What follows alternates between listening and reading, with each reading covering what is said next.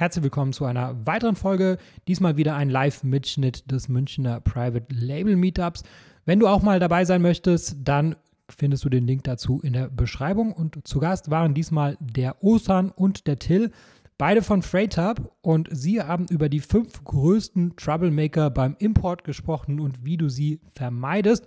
Und äh, es gab auch noch einen sehr hilfreichen Hinweis. Und zwar gibt es eine äh, Methode, wie du die Einfuhrumsatzsteuer nicht abführen musst. Du bekommst sie natürlich äh, wieder zurückerstattet, aber wenn du sie gar nicht das auslegen musst, dann wirkt sich das Ganze natürlich positiv auf deinen Cashflow aus. Und äh, wenn du wissen willst, wie das geht, dann hör dir den Vortrag an. Das soll es zur Einleitung gewesen sein. Viel Spaß mit dem Vortrag. So ja, herzlich willkommen. Ähm, mein Kollege Ozzy und, und ich sind von Freight Hub. Äh, vielen Dank fürs Dahaben. Und wir erzählen euch heute ein bisschen was über die fünf größten Troublemaker in der Logistik. Ähm, kurz vorab würde ich gerne mal kurz wissen, wer alles aus Asien importiert. Okay, von euch keiner. Und wer importiert mit Freight Hub? Oh, keiner. Okay. Äh, sehr gut. Dann äh, können wir einmal kurz die Slide äh, weiterklicken. Äh, kommen wir auch schon zur Agenda. Ich erzähle mal gleich erstmal kurz was zu, zu Freight Hub an sich, äh, für die, die noch nichts von uns gehört haben. Ähm, Im Grunde, genau, ganz kurz zum Team. Äh, das ist unser FBA-Team, 15 Leute circa. Und ähm, genau, warum zeigen wir euch das? Uns ist halt Kundennähe ganz, ganz wichtig. Äh, wird sehr groß geschrieben bei Freight Hub. Und ähm, genau, einer von denen, beziehungsweise zwei, werden auch eure äh, Ansprechpartner sein, falls ihr mal mit Freight Hub arbeiten solltet. Ähm, jeweils immer Account und äh, Logistikmanager. Ähm, ähm, genau, und jetzt mal ganz kurz zu Freight Hub, wer wir sind, was wir machen.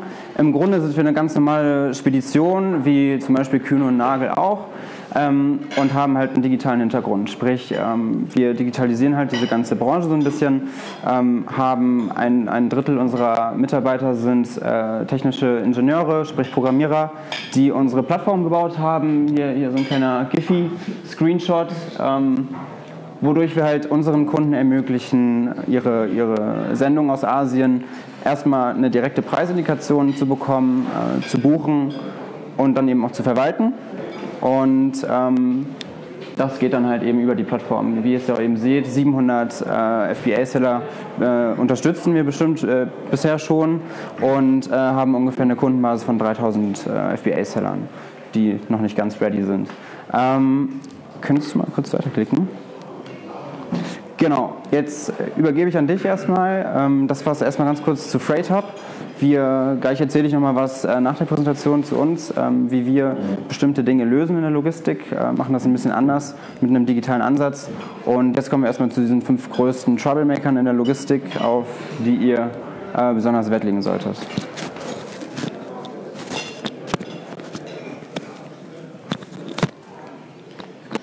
So, Während wir über die Troublemaker sprechen, werden wir euch auch noch ein paar Tipps geben, wie man das vermeiden kann. Nicht, dass ihr irgendwie Befürchtungen kriegt, dass es total kompliziert ist, Waren zu importieren. Wahrscheinlich haben einige von euch ohnehin mit den Troublemakern schon zu tun gehabt. Ich habe mitbekommen, dass einige bereits importiert haben. Andere starten erst damit. Dann ist es vielleicht ganz hilfreich zu wissen, was auf einen zukommen kann. Wir starten erstmal mit dem ersten Punkt, den Dokumenten. Und da sind drei aufgelistet, Handelsrechnungen, Bill of Lading und die Zollvollmacht. Es klingt erstmal so, als könnte es hier keine großen Probleme geben, aber selbst Kleinigkeiten können dazu führen, dass es zu Verzögerungen und Mehrkosten kommt. Starten wir mit der Handelsrechnung. Ein ganz realer Fall von einem Kunden, da ist es mal passiert, dass der Hersteller auf der Handelsrechnung die Währung Yen angegeben hatte, also 500.000 Yen waren das, aber er hat anstatt dem Yen-Symbol hat er US-Dollar vorne dran gehabt. Ja. Ihr könnt euch vorstellen, die Zollabgaben waren erstmal sechsmal so hoch, da ist es dann eben auch aufgefallen. Er hat die Zollabgaben nicht in der Höhe zahlen müssen.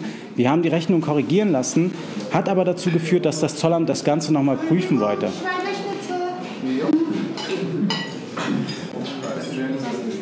Genau. Das Zollamt wollte das Ganze nochmal prüfen, hat dazu geführt, dass das Ganze länger gedauert hat. Es kam zur Zollbeschau, das hat mehr gekostet und insgesamt war das Ganze einfach mega umständlich. Also hier sind im Grunde die Punkte nochmal aufgeführt. Es sind auch Lagerkosten angefallen. Ihr könnt euch das so vorstellen, wenn ein Container am Hafen ankommt, hat man ungefähr fünf Tage oder sieben Tage Zeit, den Container rauszunehmen und danach kostet es pro Tag nochmal ziemlich viel Geld.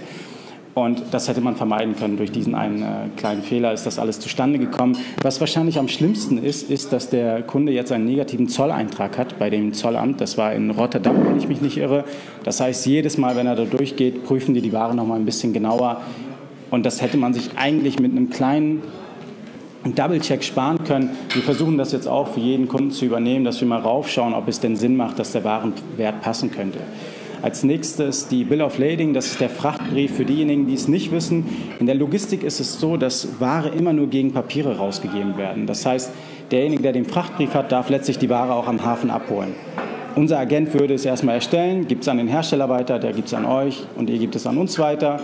Das ist die Kette. Es kommt hin und wieder vor, dass es aber ein bisschen zu lange dauert, weil in der Regel wird es per Einschreiben aus Asien nach Deutschland geschickt. Und ähm, oft auch erst, wenn ihr die komplette Zahlung getätigt habt. Dementsprechend kann es auch hier passieren, dass es länger dauert, passiert wieder dasselbe, unnötige Verzögerung, unnötige Lagerkosten am Hafen. Und das kann man relativ simpel mit einem Telex-Release vermeiden. Das Telex-Release ist im Grunde die digitale Form des Frachtbriefs. Es reicht nicht einfach nur, das Original einzuscannen und äh, hochzuladen. Das funktioniert leider beim Zollamt nicht. Es muss halt speziell das Telex-Release sein, quasi vom Hersteller freigegeben. Und dann kann man mit diesem Online-Dokument die Ware vom Hafen abholen. Das geht einfach wesentlich schneller per Mail und es ist da. Als Zusatztipp, wir fragen da auch immer nochmal nach, ob der Hersteller das ausstellen möchte oder kann. Und wenn ja, dann gehen wir lieber diesen Weg. Und der letzte Punkt, relativ klein, die Zollvollmacht. Hier geht es eigentlich nur darum, dass die Zollvollmacht rechtzeitig und korrekt ausgefüllt zur Verfügung gestellt werden muss. Ähm, wenn das nicht passiert, kann die Verzollung einfach nicht durchgeführt werden, dementsprechend wieder Verzögerung. Bei vielen Speditionen kommt das vor, dass diese Informationen nicht weitergegeben werden. Wir versuchen das deswegen etwas automatisiert zu machen. Wenn man das bei uns bucht, bekommt man im Grunde sofort angezeigt, dass man die Zollvollmacht benötigt. Das macht man einmalig, danach wird sie online abgespeichert und dann hat sich das auch. Aber es ist eben wichtig, dass man das rechtzeitig mit einreicht, um keine Probleme zu haben. So, der nächste Punkt, die Verzollung. Genau. Ähm, dazu dann noch direkt äh, die Verzollung. Da haben wir die Punkte Zolltarifnummer und Warenbeschreibung, die extrem wichtig sind. Warum sind die wichtig? Ähm, weil es halt eben immer im Zoll vor allem zu äh, Verzögerungen kommen kann, durch eine Zollbeschau zum Beispiel ähm, oder anderen Verzögerungen, wenn der Zoll die Ware einfach nicht durchlässt, äh, die prüfen möchte. Ähm, das sollte man natürlich irgendwie verhindern. Das kann man vor allem äh, in dem, tun, indem man eben eine richtige Zolltarifnummer angibt. Ähm, das ist immer so ein Indikator für den Zoll. Wenn man eine falsche äh, Nummer eben angibt, äh, die Ware dann einmal zu öffnen, führt dann natürlich zu Lagerkosten äh, am Hafen und äh, natürlich dann auch Verspätungen. Und ähm, ja, wie ihr sehen könnt, äh, Warenbeschreibung muss zur Zolltarifnummer immer passen und äh, die Warenbeschreibung sollte auch immer so detailliert wie möglich sein. Sprich, wenn man ein einfaches Produkt hat, wie Holz zum Beispiel, ist relativ einfach, aber wenn man manchmal ein Produkt hat, was mehrere Bestandteile eben enthält, verschiedene Materialien, nehmen wir zum Beispiel eine, eine iPhone-Hülle oder sowas, kann man sagen iPhone-Hülle, man kann aber auch sagen ähm, eine iPhone-Hülle aus Leder oder eine iPhone-Hülle aus Polyamid, äh, das ist dann immer nochmal ein bisschen detaillierter. Ähm, und als optimale Lösung haben wir als Empfehlung, sich eine verbindliche Zollauskunft zu holen. Ist, äh, ist auch kostenfrei, dauert circa acht, äh, acht Wochen, bis, wir, bis ihr dann diese Zolltarifnummer habt. Ähm, und die kommt direkt vom Zoll. Hier noch ein kleiner Ausschnitt. Ähm, genau, kostet nichts und dauert circa acht Wochen. Ähm, würden wir auf jeden Fall immer empfehlen da man so nochmal auf Nummer sicher gehen kann. Und die Dokumente, die man halt eben vom Zoll bekommt, sollte man natürlich dem Logistiker dann auch einmal äh, zu Händen geben, damit dieser die dann eben einreichen kann beim Zoll. Wir haben unseren Zollagenten ähm, elektronisch angebunden an die Plattform. Das heißt, wenn es bei uns zu einer Zollbeschau kommen sollte, oder zu Verzögerungen am Zoll kommen sollte, wird in einer Millisekunde im Grunde äh, per Knopfdruck direkt den, der Kunde informiert. Okay, es kam zur Zollbeschau, man kann dementsprechend äh, direkt direkt agieren. Ähm, genau, das auch schon zur, zur Verzollung. Äh, der nächste Punkt äh, ist der falsche Incoterm. Für diejenigen, die es nicht wissen, der Incoterm ist letztlich eine international festgelegte Handelsbedingung, nach der man im Grunde die Verantwortlichkeiten und äh, auch die Kosten festlegt beim Warenimport. Das heißt, wer hat die Verantwortung äh, auf Seiten des, also wie viel Verantwortung hat der Hersteller auf seiner Seite, wie viel Verantwortung habt ihr beim Import, das wird festgelegt. Deswegen gibt es an sich auch keine falschen Incoterms. Letztlich vereinbart man etwas und hält sich daran. Allerdings ist es oft so, dass viele FBA-Seller, die auch gerade damit starten, nicht wissen, was hinter den Incoterms steht, wählen dann etwas aus, was erstmal günstig scheint und haben dann im Nachgang echt viele Probleme oder Mehrkosten. Ich habe mal zwei Beispiele mit reingenommen. Äh, der Incoterm ZIF wird aufgezeigt. Ihr seht in der Grafik, dass der Hersteller die Verantwortung bis zum Zielhafen hat. Dementsprechend ist die Preiskalkulation auch darauf ausgelegt. Der Preis scheint sehr, sehr günstig zu sein und es passiert wirklich häufig, dass Leute nicht wissen, dass es nur bis zum Zielhafen transportiert wird buchen das Ganze beim Hersteller und dann, wenn die Ware hier in Deutschland ist, heißt es plötzlich, sie muss verzollt werden. Dann heißt es plötzlich, jemand muss sie abholen und zum Zielort transportieren. Und das Ganze kostet dann am Ende wahrscheinlich genauso viel wie andere Incoterms, bringt aber mehr Aufwand mit sich. Man muss plötzlich mit mehreren Parteien im Kontakt sein, um das Ganze zu organisieren. Im Zweifel kostet es auch mehr. Also man, man muss ja auch jetzt nochmal zwei weitere Parteien bezahlen. Das kommt nicht aus seiner Hand. Dementsprechend kann es auch mehr kosten. Ähm, was auch noch passieren kann, ist, dass der Agent des Herstellers Übergabegebühren an euren Nachlaufpartner weitergibt, die ihr dann auch zu tragen habt. Vielleicht wird das Ganze dann am Ende doch noch teurer als ursprünglich geplant. Die Kosten sind im Allgemeinen einfach nicht planbar. Deswegen empfehlen wir generell, eher Incoterms zu wählen, wo alles aus einer Hand passiert oder wenigstens der größte Teil. Unten habe ich nochmal FOB mit aufgezeigt. Hier übernehmt ihr die Verantwortung ab dem Abholhafen bis hin zum Zielort, beziehungsweise wir machen das dann für euch, wenn ihr, wenn ihr das bei uns bucht. Da ist dann ebenfalls die Verzollung mit drin und der Nachlauf. Der Vorteil ist in dem Sinne, dass ihr weniger Aufwand habt. Ich meine, wenn ihr euch damit auskennt, ist es vielleicht okay, ZIF zu wählen. Aber wenn nicht, dann habt ihr, habt ihr es wahrscheinlich leichter mit FOB. Ihr habt die Kosten schon mal im Vorfeld auf einen Blick da, abgesehen von den unerwarteten Kosten, die wir gerade besprochen haben. Und ja, insgesamt weniger Aufwand für euch, weil ihr auch nur mit einer Partei kommunizieren müsst. Das nur als kleiner Tipp an sich. Wenn ihr da Erfahrung habt, könnt ihr auch andere Incoterms wählen. Aber vor allem, wenn ihr startet, startet lieber mit FOB. Bei ganz, ganz kleinen Sendungen vielleicht DDP, wo der Hersteller einfach mit FedEx oder DHL die Waren importiert. Ich glaube, das machen die meisten von euch so. Aber ab einem gewissen Zeitpunkt ist es besser, wenn ihr die Verantwortung habt und den Spediteur auch auswählen könnt. So, jetzt Thema Anlieferung. Äh, da haben wir zwei Teile. Einmal die Anlieferung zu Amazon und einmal die Anlieferung an Privatadressen, was ja sicherlich für FBA-Seller beides interessant ist. Äh, was man bei der Amazon-Anlieferung vor allem wissen muss, ist, dass sie relativ komplex ist und Amazon bestimmte Richtlinien eben hat, wie Ware anzuliefern, äh, an, angeliefert werden soll. Und ähm, wie ihr auf der linken Seite sehen könnt, muss man eben Kartonlabels anbringen, Palettenlabels. Äh, die Ware muss auf Paletten stehen, auf Europaletten einfoliert werden und eben auch ein Amazon-Anliefertermin gebucht werden äh, im Voraus. Und das ist halt relativ komplex, da viele Spediteure es dann halt eben nicht schaffen, äh, wie auf der rechten Seite richtig anzuliefern. Das kann dann wirklich äh, verschiedene banale Gründe haben, ähm, die da auch aufgelistet sind. Also ausfälliges Verhalten, ist ja wirklich ein sehr banaler Grund. Äh, also es passiert dann wirklich, dass die, dass die Trucker irgendwie falsche Schuhe anhaben oder so und deswegen abgewiesen werden. Aus welchem Grund auch immer. Vielleicht sind die Lager auch einfach überfordert. Aber es gibt wirklich äh, viele, viele ähm, Richtlinien. Äh, auch, er muss halt eben Sicherheitsschuhe anhaben, er muss den richtigen Truck haben, er äh, sollte nicht zu früh kommen, nicht zu spät kommen. Das sind alles so, so Themen, äh, die, die Amazon auch äh, als Abliefer, als Ablehnung äh, eben gelten lässt. Und ähm, genau, deshalb sollte man dann natürlich auf jemanden zählen, der das relativ äh, professionell macht und ein bisschen Erfahrung hat. Ähm, und dann ist es auch schon die Überleitung zu dem Punkt äh, Privatanlieferungen. Äh, da haben wir halt entweder Container oder Stückgutanlieferungen. Äh, da sollte man bei einem Container natürlich einen Bolzenschneider haben, um den Container öffnen zu können. Das ist auch schon mal vorgekommen, dass der Kunde dann einfach den Container nicht öffnen konnte, als er da war. Die Anfahrt muss natürlich stimmen, der, der Truck muss auf den, auf den Hinterhof kommen, wenn man jetzt kein Lager hat. Und äh, ein Gabelstapler oder äh, ja, so eine Hydraulikrampe wäre natürlich auch gut, vor allem für die, für, für die, für die ähm, Stückgutsendung. Ähm, auch da muss man die Paletten abladen können und äh, ja, eben weiterverarbeiten können. Die, die Trucker laden eben nur bis zur Bordsteinkante, sprich bis zum Haus. Und ähm, das war es dann eben auch schon. Äh, was man vor allem auch noch beachten sollte, ist, wenn die Ware beschädigt wird während des Transports. Ähm, das passiert auch vielen Kunden leider von uns, die dann eben äh, den Trucker einfach wegfahren lassen, ohne, ohne es dokumentiert zu haben auf dem Frachtbrief. Und ähm, dann greift halt leider die Versicherung nicht mehr. Und dann ist das immer relativ doof. Äh, von daher einfach nochmal eine Empfehlung von uns, die, die Ware bzw. den Frachtbrief immer einfach nochmal dokumentieren. Wenn man irgendwie Probleme hat oder schon von außen sehen kann, die Ware ist beschädigt, dann äh, sollte man das auf jeden Fall dokumentieren. Und ähm, genau, das nochmal als kleiner Tipp.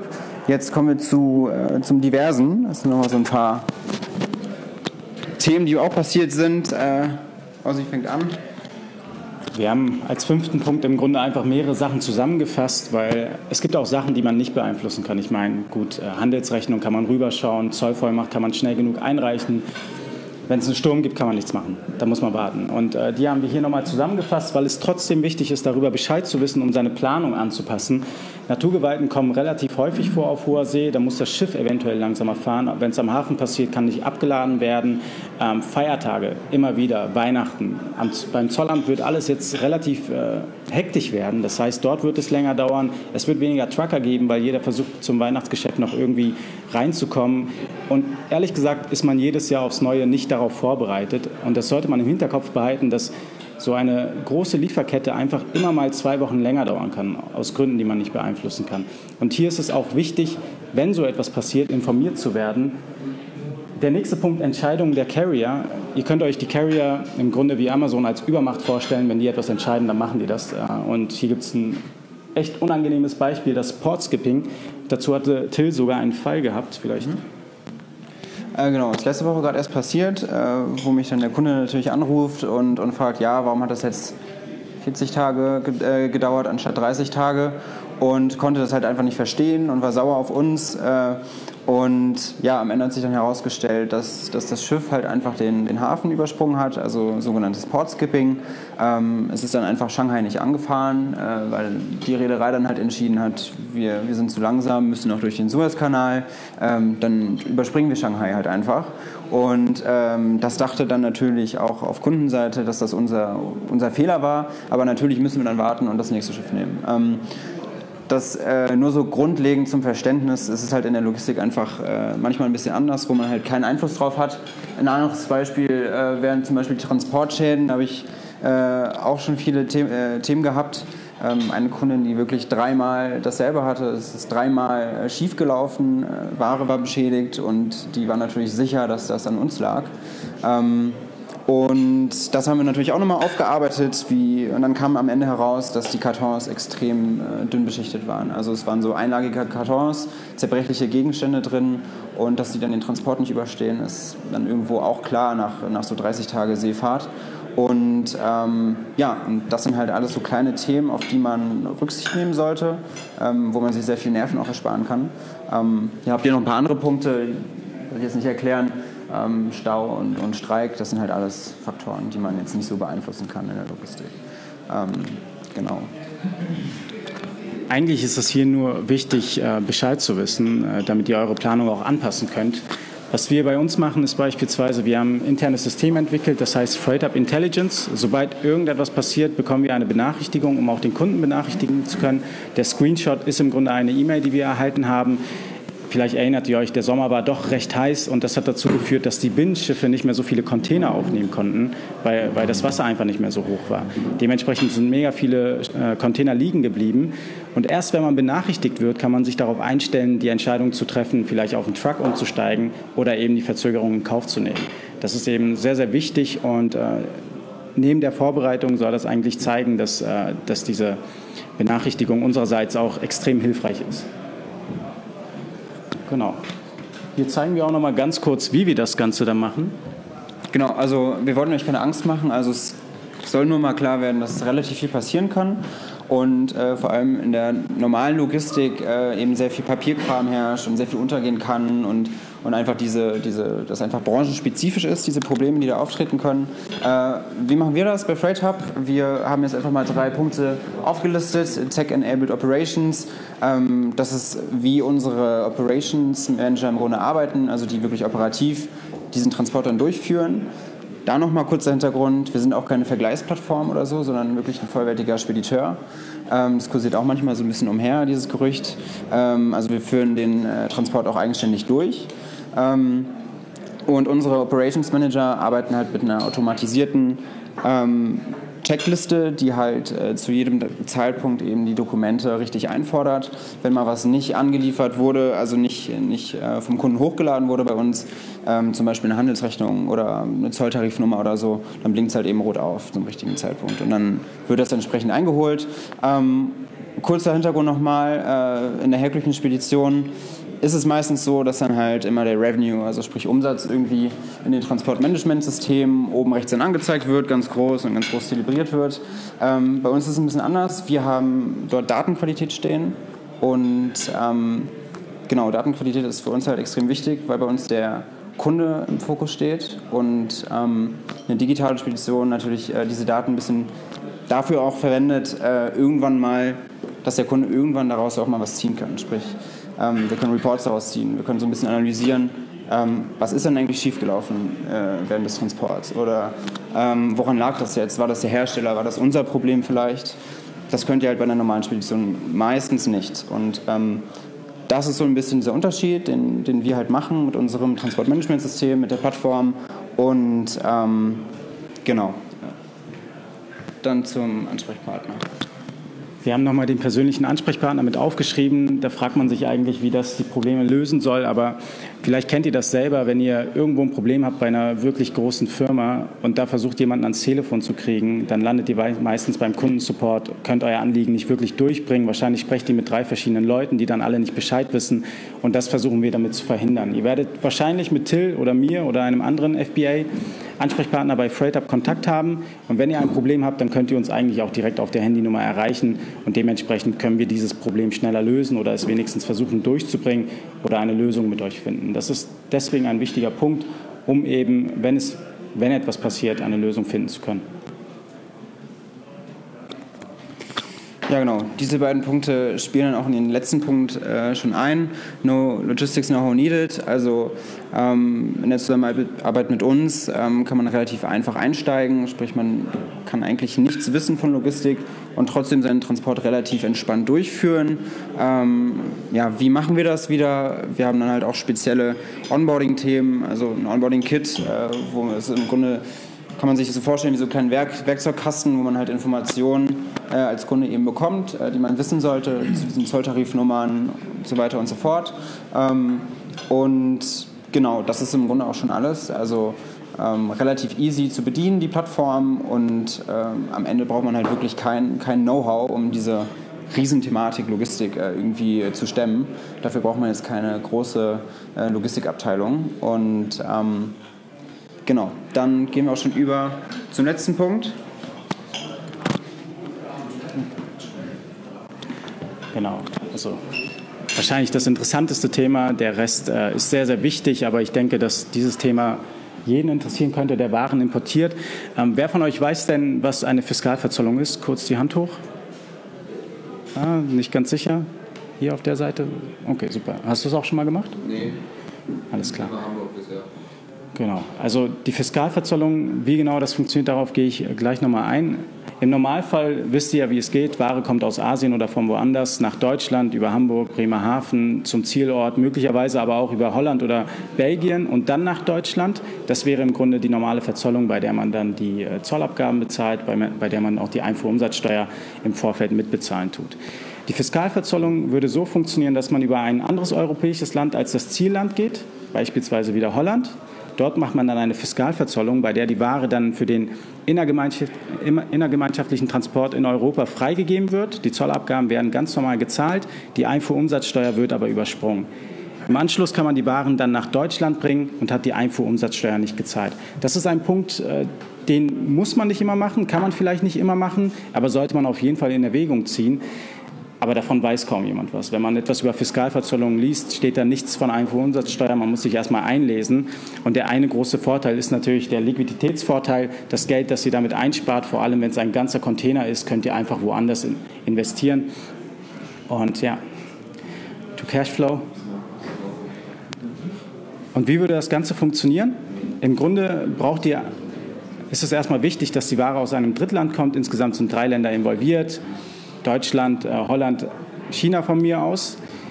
Gleichzeitig dürft ihr keinen Sitz und keine Umsätze haben in dem Land, äh, wo, wo das Ganze fiskal verzollt wird. Und ganz, ganz wichtig ist auch, dass ihr einen Fiskalvertreter benötigt. In dem Fall würde das unser Partner für euch machen. Und es ist wirklich sehr, sehr simpel. Es kann sogar ein bisschen einfacher als die normale Verzollung sein. Lohnt sich aber nicht in jedem Fall, denn es gibt ja auch Situationen, wo, wo die Ware eventuell direkt nach Hamburg muss. Dann ist die Frage, ob man sich diesen Weg wirklich ähm, diesen Weg wirklich nehmen will, von Rotterdam oder Antwerpen bis nach Hamburg den Nachlauf zu machen, dann ist es vielleicht doch besser, direkt nach Hamburg anzuliefern und äh, dann geringere Transportkosten zu haben. Aber im Gesamten kann es auch sein, dass letztlich der Transport über Rotterdam oder Antwerpen auch günstiger ist und in Verbindung mit der Fiskalverzollung auf jeden Fall ein Riesenvorteil. Viele unserer Kunden machen auch nur die Fiskalverzollung, wenn es um Container geht. Dementsprechend solltet ihr euch das nochmal genauer anschauen. Genau. Ja, bitte. Lohnt sich das erst ab einer bestimmten Größe, weil irgendwelche extra Gebühren fällig werden? Oder? Also die Fiskalverzollung selbst die Frage war, ob es sich aber einer bestimmten Größe lohnt, ist von für die Verzollung minimal teurer, aber wir reden hier vielleicht von 50 Euro. Ähm, also kann ich auch für LCL-Sendungen machen? Kann auch für LCL gemacht werden.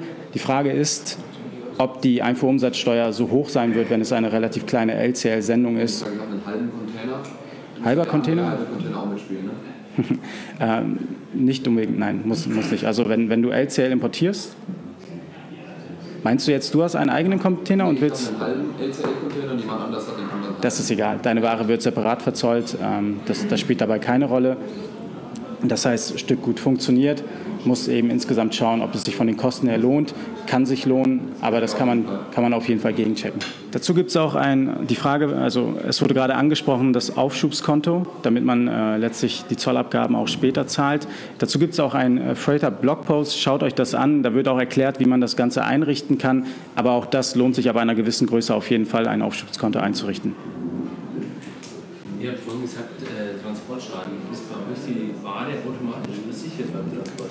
Wenn keine zusätzliche Versicherung dazu gebucht wird, gilt die gesetzliche Haftung, aber die Versicherung ist auch echt günstig. Also ich würde immer empfehlen, die Versicherung mit dazu zu nehmen. Ich habe auch gerade hier in der Runde gehört, dass bei, äh, bei vielen Sendungen eigentlich nichts passiert, aber bei dem Preisunterschied würden wir das empfehlen einfach für den Fall der Fälle, beispielsweise das äh, Beispiel von Till, wo die Kartons einfach nicht darauf ausgelegt waren, die, äh, die Ware zu schützen, da hätte man das äh, gut gebrauchen können. Und die Versicherung zieht dann auch, weil das ist eigentlich mein Fehler, dass ich darauf geachtet habe, bis der Karton nicht da Kommt drauf an. Also Versicherung ist ja immer so ein Thema. Man ja. muss ja immer ein bisschen was nachweisen. Aber es äh, kommt ja auch vor, dass die Ware möglicherweise auf der Palette dann irgendwo gegenfährt, die Kartons zu schwach sind und es dann zu einem Schaden kommt. Der Karton wird ja nicht von alleine auseinanderfallen, wenn er da steht, sondern irgendwie wird er ja bewegt. Und wenn man feststellen kann, wo das passiert ist, wo diese Bewegung stattgefunden hat, sollte die Versicherung greifen. Noch jemand eine Frage? Ich hoffe, diese Episode war für dich hilfreich und konnte dich in deinem Business ein wenig weiterbringen. Was dich aus meiner Sicht in deinem Business auf jeden Fall weiterbringen kann, ist MyTalent. MyTalent ist eine georgische Recruiting-Agentur für deutschsprachige virtuelle Assistenten. Virtuelle Assistenten sind ortsunabhängige Mitarbeiter für wiederholbare Tätigkeiten wie beispielsweise Support oder Recherche oder auch das Kontaktieren von Influencern. Das sind alles Tätigkeiten, äh, die sind arbeitsintensiv und die solltest du als äh, Unternehmer nicht unbedingt selber machen und äh, dafür eignen sich generell virtuelle Assistenten. Im besten Fall äh, sprechen die virtuellen Assistenten natürlich Deutsch und im besten Fall zahlt man, weil sie eben ortsunabhängig sind, eben keine deutschen Gehälter, sondern lokale Gehälter. Und äh, dazu haben wir in Georgien vor Ort eine Recruiting-Agentur gegründet und äh, wir rekrutieren dort lokale deutschsprachige Mitarbeiter. Ähm, die lokalen Gehälter, die gehen so ab 2,50 Euro pro Stunde los, kann natürlich auch drüber liegen, je nach Qualifikation, aber ähm, auf jeden Fall profitierst du davon, dass die Lebenshaltungskosten in Georgien Georgien einfach sehr viel niedriger sind als in Deutschland und entsprechend sind natürlich auch die Gehaltserwartungen sehr viel niedriger. Wenn das für dich interessant ist und ich denke, Entlastung ist für jeden Unternehmer interessant, dann besuche uns auf mytalent.io und mach dort ein unverbindliches Gespräch aus. Und wenn du in dem Formular den Gutscheincode Podcast eingibst, dann bekommst du 50 Euro Rabatt auf unsere erste Rechnung.